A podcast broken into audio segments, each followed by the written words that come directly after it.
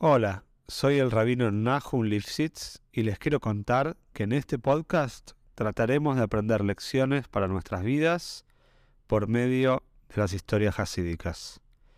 Sabemos que uno de los pilares en nuestro servicio a Shem es trabajar con nuestras cualidades y nuestra naturaleza. Los invito a este viaje maravilloso por el alma humana.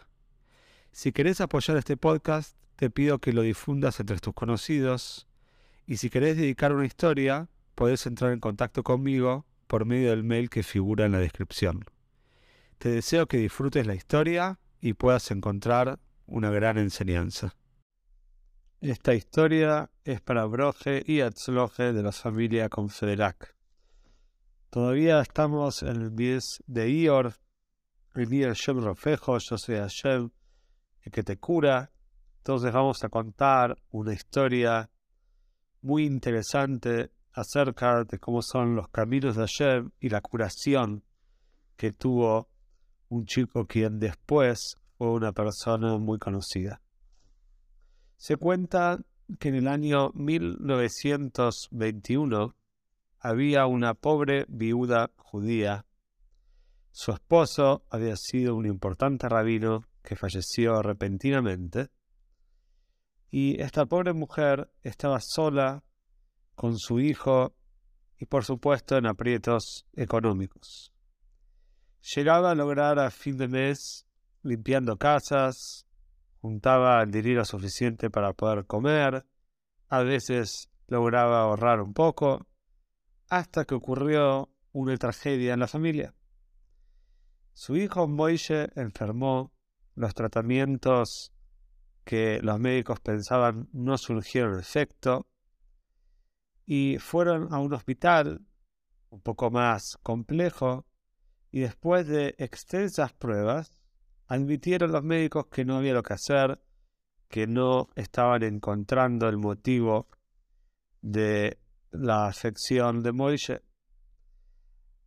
Ella había gastado a la madre todos sus ahorros, por supuesto no se iba a rendir, y después de buscar frenéticamente por todos lados dónde poder un gran especialista para la enfermedad de su hijo, lo encontró. Obtuvo su número de teléfono, llamó a su oficina y solicitó si podía venir a una visita domiciliaria, ya que el chico estaba muy débil y no lo podían trasladar hasta la oficina, hasta el consultorio del doctor.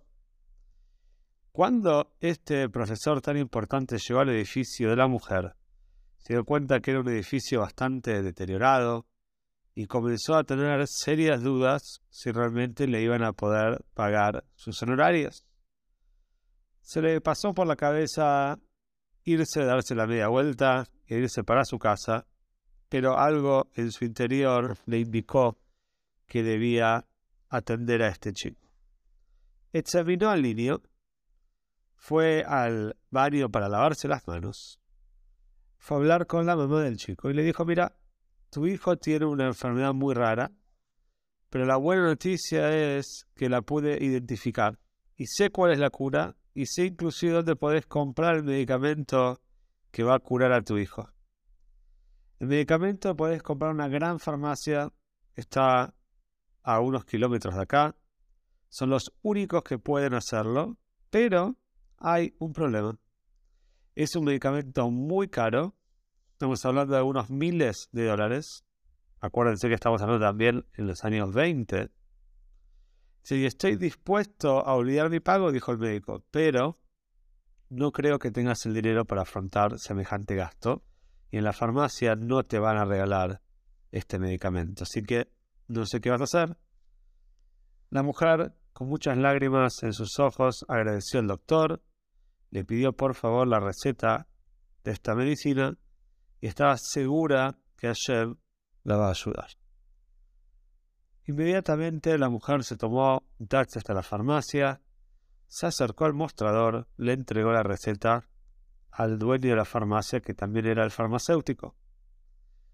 El hombre tomó la receta, levantó las cejas en asombro, la miró varias veces a la mujer y le dijo, mirá, esto va a llevar un tiempo prepararlo y va a costar unos miles de dólares. ¿Tenés el dinero? Ella lo miró a los ojos y le respondió, mira, estoy dispuesta a prometer lo que quieras con tal de que me des esta medicina. Puedo venir a limpiar la farmacia todas las noches después de terminar mi trabajo. Incluso puedo firmar por escrito este acuerdo. Pero por favor, necesito el medicamento para salvar la vida de mi hijo. El farmacéutico se relajó un poco, sonrió y le dijo, mira, tenés suerte porque la, mi empleada doméstica, la que limpia la farmacia, renunció y necesitaba un reemplazo. Lo que pasa es que son solamente dos horas al día. Y a ese ritmo de trabajo, sacando un lápiz y papel y haciendo las cuentas, el farmacéutico le dijo que iban a necesitar trabajar un año y ocho meses para poder pagar la deuda. Ella aceptó de inmediato, firmó un papel comprometiéndose a trabajar hasta que hubiera pagado por el medicamento que iba a curar a su hijo, y después de unas horas salió por la puerta de la farmacia con las botellas de medicina y las instrucciones de cómo utilizarlas en su bolso. Sin embargo, cuando vio el bolso y quería sacar dinero para tomar un taxi de vuelta a su casa, vio que no le había quedado ni siquiera una moneda. Así que comenzó a caminar hacia su casa, avanzando lo más rápido posible. Era un día frío, ella estaba transpirando, estaba nerviosa. Era un camino largo de más de una hora de caminata. Y cuando ya había caminado bastante y había oscurecido, la calle estaba vacía. Entró en un barrio un poco peligroso y puso su bolso debajo de su abrigo para no llamar la atención de nadie. Aceleró el paso, empezó a pedir a Jem que no le pase nada, pero de repente sintió que alguien la agarraba por los hombros, la empujaba contra la pared y le pedía saber qué tenía debajo del abrigo. Ella miró hacia arriba, vio un hombre gigante que le había arrebatado, sacado el bolso, y lo estaba abriendo. Ella empezó a suplicar, por favor, no tengo dinero. Todo lo que tengo es medicina para mi hijo enfermo. Él está muy mal de salud, déjame ir, dame la medicina. Pero el hombre dijo, ¿medicina? Dice, me parece que no. Quizás hay algo interesante acá. Abrió una de las botellas, pero sintió un olor muy feo que salía de la botella. Dice, esto es terrible. Se tiene un olor a vómito y de repente empezó a tirar todo el contenido de las botellas sobre el abrigo y la cabeza de la mujer. Maltrató, insultó a la mujer y se fue corriendo. La mujer terminó, por supuesto, tirada en el piso, totalmente con un trauma, pero tenía que reponerse, necesitaba conseguir nuevamente la medicina para su hijo. Sin dudarlo un instante, Volvió a la farmacia, le tardó ya un tiempo, rezando que con la farmacia todavía estuviera abierta, y Borja cuando llega a la farmacia, todavía quedaba unos minutos para que cierre. Cuando entra a la farmacia, el farmacéutico la ve, le dice, ¿qué te pasó? ¿Y qué es ese olor tan feo que sale de tu abrigo? Tu cara está hinchada, vení, sentate, te un poco de agua, te voy a poner un poco de hielo. Ella rechazó el agua, rechazó el día y dijo, estoy bien, pero me golpearon y me robaron. Y bueno, me estoy viva, pero eso no es lo más importante. Necesito que me des otra medicina. Puedo trabajar un año y ocho meses más, pero necesito otra medicina para mi hijo. De repente, el farmacéutico la miró fijo, empezó a temblar y le dijo, decime una cosa. Ese olor y esa mancha en tu abrigo, ¿Es la medicina que yo te di? La mujer le contestó que sí, por supuesto. Esta es la botella que me has dado.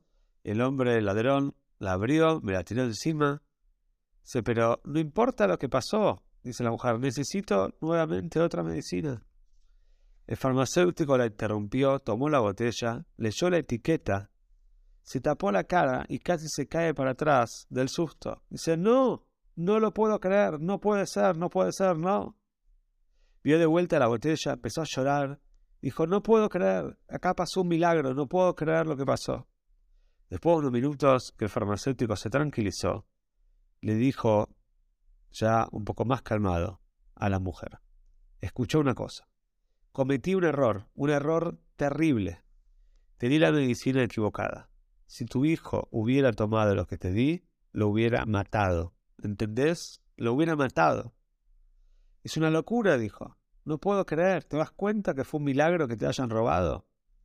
Se limpió la frente, se inclinó hacia adelante, bajó la voz y le dijo, escucha ahora bien. Por favor, necesito que no le digas nadie, a nadie sobre esto. No le podés contar a nadie. Si esto se supiera, podría perder mi licencia como farmacéutico. Mira, te voy a dar la medicina correcta y gratis. Vos espera acá, por favor, te la voy a traer. Se fue a la pieza del fondo donde tenía las medicinas y trajo después de unos minutos las botellas que ya tenía preparadas con la medicina correcta. Dijo, tomá, todo esto es gratis para vos. El contrato que hice con vos del año y ocho meses de trabajo lo voy a romper.